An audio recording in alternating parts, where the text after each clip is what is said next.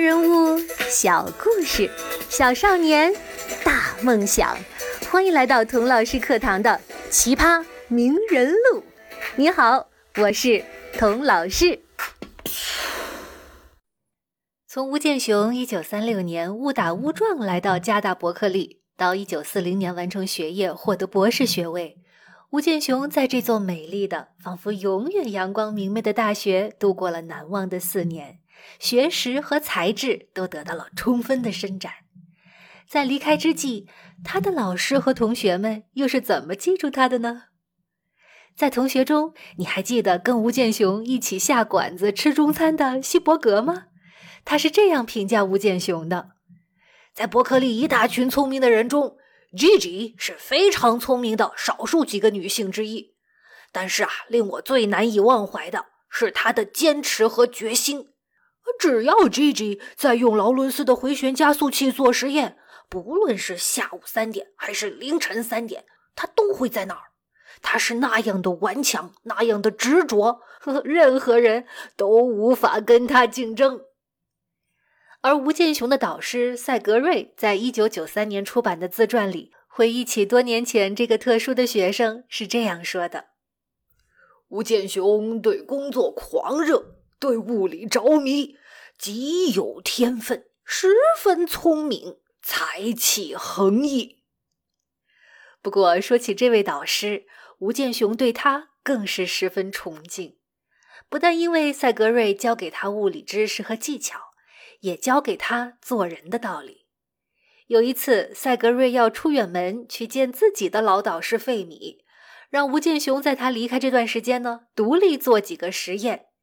这几个实验呐，难度非常大，所以赛格瑞提前给吴健雄打预防针，说：“哎，做得出来就做，做不出来啊，没关系，从失败中找找原因也是有收获的。”导师这么一说，反而更激起吴健雄知难而进的决心。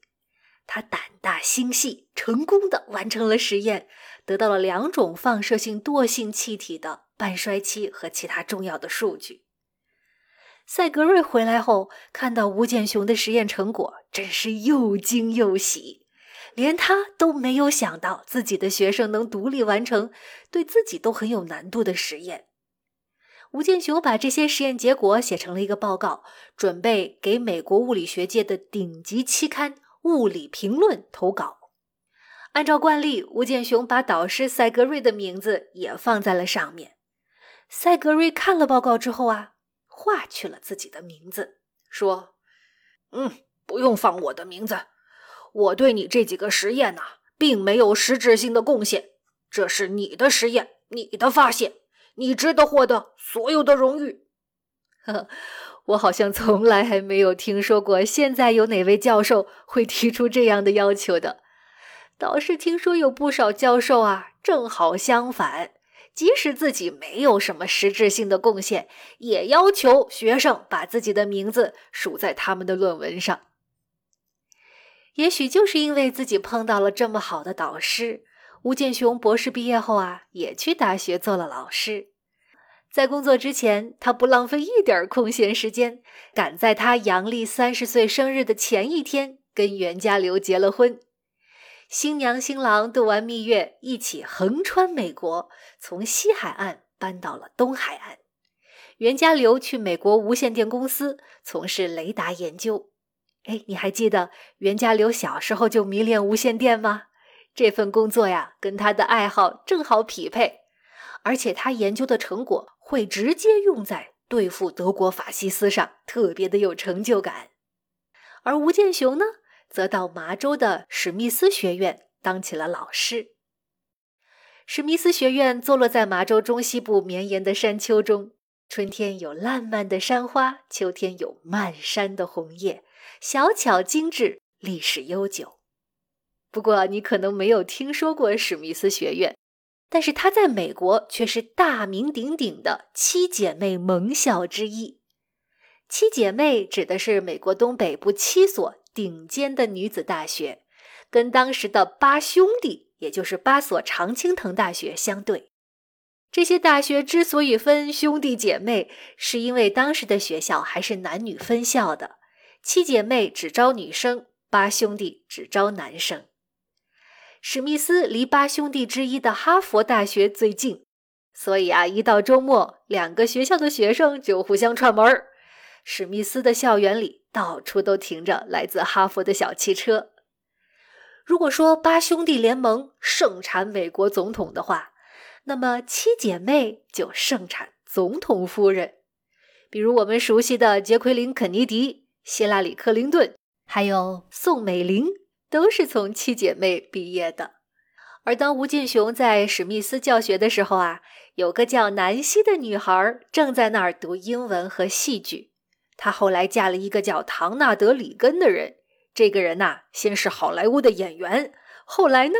成为了美国第三十三届总统。听到这儿，有的朋友会问了：为什么七姐妹只能盛产总统夫人呢？啊，女人也可以当总统啊？是的，你说的没错。但是啊，在一九四零年代的美国，跟世界很多地方一样，女人的社会地位比男人低，社会上绝大部分的工作都歧视女性，女人在当时很难拥有自己的事业。所以呢，即使考上了一流的大学，最好的归宿也就是嫁给总统。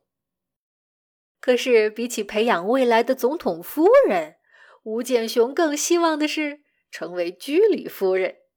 他以居里夫人为榜样，也不是为了获得诺贝尔奖或者外界的认可和肯定，他只不过是为了想一心一意的做自己喜欢的事情，投身科学，做出自己的一番事业。可是啊，同加大伯克利那样的综合性大学不同，史密斯是一个文理学院，更注重教学，讲师教授的重心在教学上，而不是在研究和发表论文上。大学呢，也没有太多的研究经费，可以让吴建雄进行前沿的科学实验。所以呀，吴建雄在史密斯学院主要是给学生上大学物理课。这是吴建雄想要的吗？嗯，并不是。从在世界一流的物理实验室做最前沿、最激动人心的实验，到在东岸的女子学院教基础物理，这对吴建雄来说真是从东到西，从天到地。野心勃勃的吴建雄失望极了。那他当初为什么要选择来史密斯学院呢？因为吴建雄在加大的时候啊。史密斯学院的一位原子核物理学家兼理学院院长访问过伯克利的物理系，对吴建雄非常的欣赏，热情的邀请他加盟。正好袁家骝已经找到了美国东海岸的工作，史密斯学院离袁家骝的公司不算远，吴建雄这才决定随夫东行，接受这份工作的。可是金陵岂是池中物？被困在女子大学温柔乡里的吴建雄，怎么样才能重回实验室，回到物理的最前沿呢？我们下一集再接着说吴建雄的人生故事。如果你想听到《奇葩名人录》的花絮、彩蛋和更多的课程，请在朋友圈加“童老师课堂六”为好友，就是“童老师课堂”这六个字的汉语拼音加上数字六。